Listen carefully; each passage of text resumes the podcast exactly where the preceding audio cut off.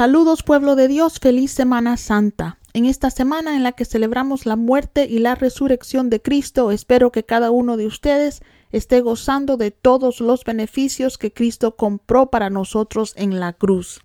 Bienvenidos a Piedra Angular, el podcast de Global Grace Ministries. Yo soy Francis Hueso y estoy muy contenta de poder compartir la palabra de Dios con ustedes. Sé que estamos en medio de la serie titulada Estudiando sobre el final de los tiempos, pero decidimos hacer un paréntesis aquí esta semana en honor a la Semana Santa. Pero no se preocupen, la próxima semana continuaremos con nuestra serie. Hoy voy a compartir con ustedes un poco sobre la maravillosa sangre de Cristo. Llevo muchos años sin escuchar un mensaje sobre este tema. Creo que en la actualidad la única vez que mencionamos a la sangre de Jesús en nuestras iglesias es durante la Santa Cena.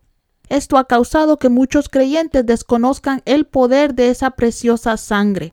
Ya que estamos recordando su muerte y resurrección en esta semana, creo que hablar sobre las siete veces que Jesús sangró y las razones por las que sangró es apropiado.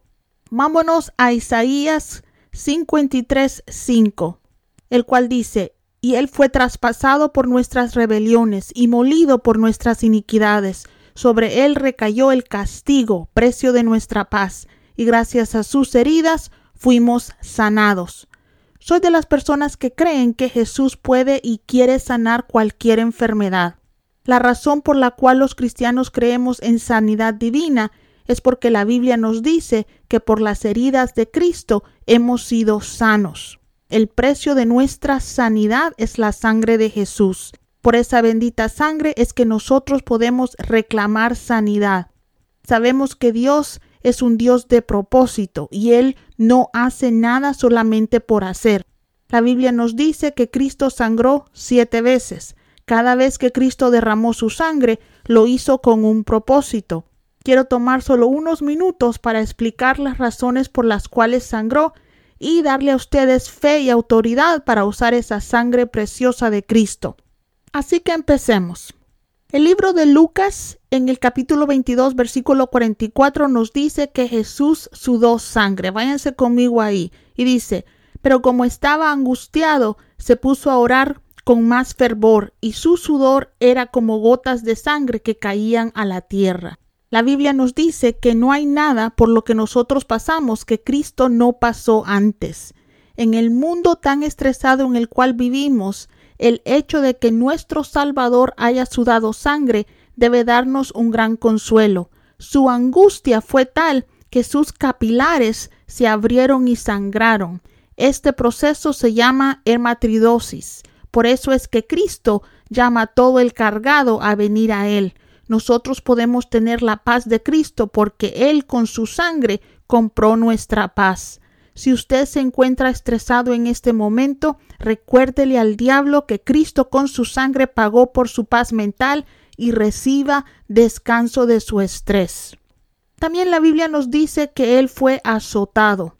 Con la sangre que derramó al ser azotado, Él pagó por nuestras enfermedades. Vámonos a Mateo 27, 26, el cual dice, entonces le soltó a Barrabás, pero a Jesús lo mandó azotar y lo entregó para que lo crucificaran.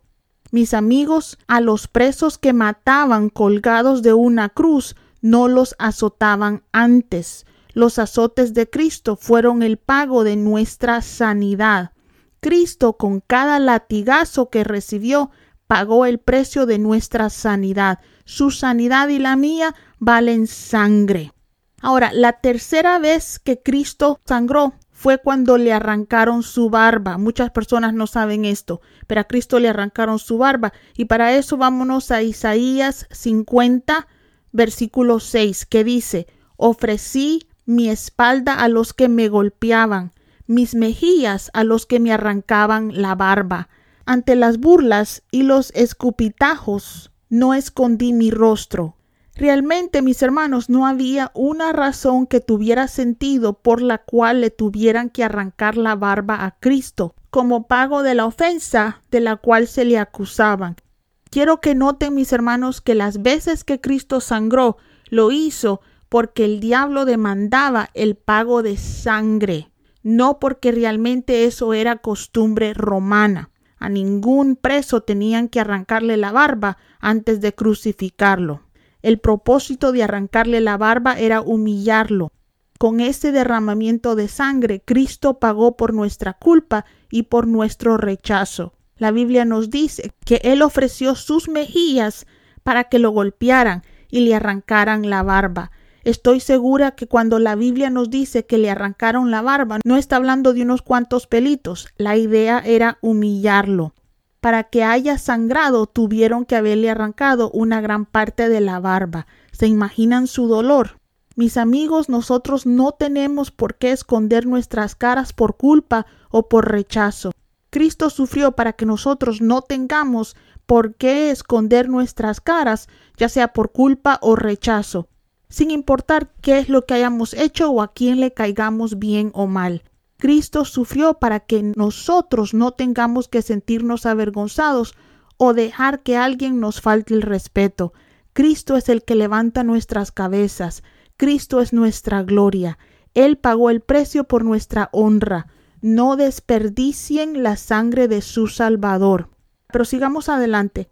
Cristo también sangró cuando le pusieron la corona de espinos en la frente. Vayan conmigo a Génesis 3:17 y dice, al hombre le dijo, por cuanto le hiciste caso a tu mujer y comiste del árbol del que te prohibí comer, maldita será la tierra por tu culpa. Con penosos trabajos comerás de ella todos los días de tu vida, y la tierra te producirá cardos y espinas, y comerás hierbas silvestres. Ahora váyase conmigo a Mateo 27, 29.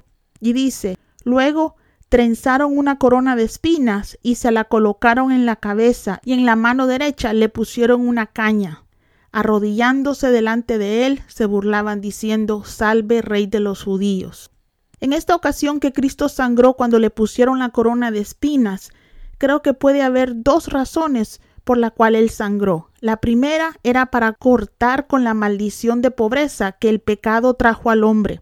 Cuando Adán pecó, Dios le dijo que por su pecado la tierra iba a ser maldita y que produciría espinas.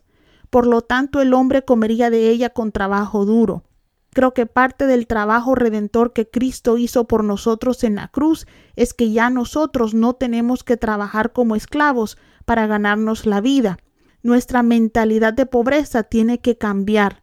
Si somos hijos de Dios, tenemos que pensar como tal. Por lo tanto, no debemos vernos como gente que toda la vida va a vivir en necesidad. La segunda razón por la cual creo que Cristo sangró de su cabeza fue para darnos la habilidad de renovar nuestras mentes. Como creyentes no tenemos que pensar como pensábamos antes de venir a Cristo nuestra mente puede ser renovada. Hay veces que el diablo gana terreno en nuestras vidas porque todavía gobierna en nuestras mentes. Pero mi querido Hijo de Dios, la redención de Cristo fue completa. Él también pagó el precio para la redención de nuestros pensamientos. Hay veces que los cristianos tienen problemas dejando ciertos hábitos, vicios o formas de pensar, pero es porque no conocen el poder de la sangre de Cristo. Esa sangre puede gobernar sobre sus mentes.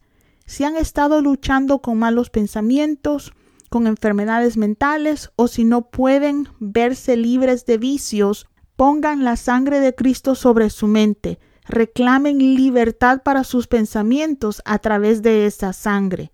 No dejen que el diablo tenga fortalezas mentales en sus vidas. Derrumben toda fortaleza con la sangre de Jesucristo, su Salvador. Pero sigamos adelante enlistando las veces que Cristo sangró. Ahora vayan conmigo al libro de Lucas, capítulo 23, versículo 33, que dice, Cuando llegaron al lugar llamado la calavera, lo crucificaron ahí, junto con los criminales, a uno a su lado derecho y otro a su izquierda. A Cristo, obviamente, al crucificarlo, le clavaron sus manos. Cristo sangró de sus muñecas y de sus manos para bendecir nuestras manos. Por eso es que todo lo que nosotros tocamos es bendito, Por eso es que los creyentes podemos imponer manos sobre los enfermos y estos sanan. No importa lo que hacían tus manos antes de venir a Cristo, eso ya pasó y ahora tus manos representan las manos de Cristo. También al crucificarlo le clavaron sus pies, lo que significa que también él sangró de esos pies. Por eso es que todo pedazo de tierra que nuestros pies tocan es bendito. Al venir a Cristo, su sangre nos lava y nos limpia de toda nuestra iniquidad. No importa a dónde íbamos antes ni en qué lugares andábamos antes de conocer a Cristo. Desde el momento en que su sangre nos lavó, nosotros podemos reclamar bendición en donde quiera que nosotros caminemos. Esa sangre nos protege, esa sangre nos bendice y por esa sangre es que vivimos seguros. También por esa sangre es que podemos reclamar terreno para el reino de los cielos en donde quiera que nosotros vayamos. La última vez que Cristo sangró fue de su costado. Váyanse conmigo a Juan 19:34, el cual dice, sino que uno de los soldados le abrió el costado con una lanza y al instante le brotó sangre y agua. La razón por la cual le salió agua y sangre de su costado es porque la membrana que cubre el corazón tiene agua. El corazón de Cristo fue traspasado y con eso Él pagó por el corazón roto de su pueblo. No importa cuánto hayamos sufrido emocionalmente, la sangre de Cristo también sana nuestras almas. Él restaura nuestra salud emocional. Esa agua y esa sangre también simbolizan el nacimiento de su iglesia, la cual es bendecida por el perdón de sus pecados por la sangre de Cristo y por la declaración de un nuevo nacimiento a través del bautismo de agua. Familia, no hay ninguna área de nuestras vidas que no pueda ser bendecida por la sangre de Jesús. Váyase conmigo a Apocalipsis 12, versículo 11, que dice, ellos han vencido por medio de la sangre del cordero y por el mensaje del cual dieron testimonio. No valoraron tanto su vida como para evitar la muerte.